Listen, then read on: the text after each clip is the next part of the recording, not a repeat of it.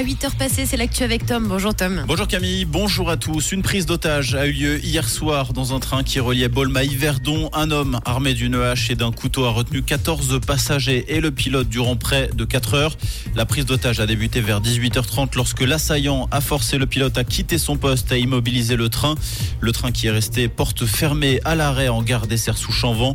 Certains otages auraient même été attachés. Les forces d'intervention ont pu intervenir à 22h15. L'assaillant, un requérant d'asile iranien de 32 ans a été tué pendant l'intervention. Aucun otage n'a en revanche été blessé.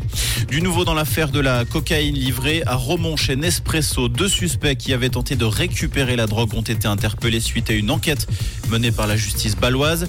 Il s'agirait de deux hommes albanais établis en, en Italie du Nord. L'un d'entre eux aurait même déjà été extradé de l'Italie vers la Suisse. Pour rappel, une demi-tonne de cocaïne cachée dans un conteneur de café arrivé du Brésil via Anvers s'était retrouvée chez Nespresso. D'éléments probants, la justice fribourgeoise avait suspendu l'enquête. Des images de vidéosurveillance ont permis à la justice baloise de remonter la piste des malfrats domiciliés en Italie.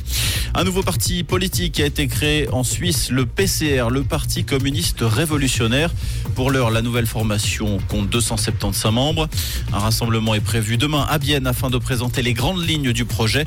Le but du PCR, atteindre 500 membres lors de leur congrès fondateur qui aura lieu en mai prochain. Un nouveau journal verra également le jour. Sera intitulé Le communiste. Dans l'actualité également, l'Islande touchée par une nouvelle éruption volcanique découlée de lave rouge-orangée accompagnée d'un nuage de fumée s'élève d'une fissure longue d'environ 3 km depuis hier matin.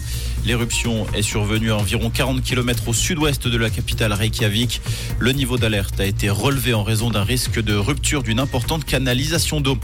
Jair Bolsonaro contraint de remettre son passeport aux autorités. L'ancien président brésilien a interdiction de quitter le pays. Il fait l'objet d'une enquête pour tentative de coup d'État pendant les émeutes du 8 janvier 2023 à Brasilia, une semaine après l'investiture de Lula. La police fédérale a annoncé dans un communiqué avoir effectué 33 perquisitions et exécuté 4 mandats d'arrêt. La Nati connaît ses adversaires pour la Ligue des Nations. La Suisse affrontera l'Espagne, le Danemark et la Serbie en phase de poule de la Ligue des Nations 24-25. Les premières rencontres auront lieu en septembre prochain. Comprendre ce qui se passe en Suisse romande et dans le monde, c'est aussi sur Rouge. Rouge pour cette fin de semaine, c'est la douceur qui prime. On attend jusqu'à 11 degrés à Forel, puis Doux et à Échalon. Avec oui, un ciel hyper couvert et de la pluie par moment. Bon, on peut pas toujours avoir un temps parfait. Hein. Pensez à votre parapluie. Pour vos cheveux, c'est mieux. Et même votre look du jour, ça vous évitera de partir en week-end en étant tout mouillé. Un très bon vendredi et belle route avec Rouge.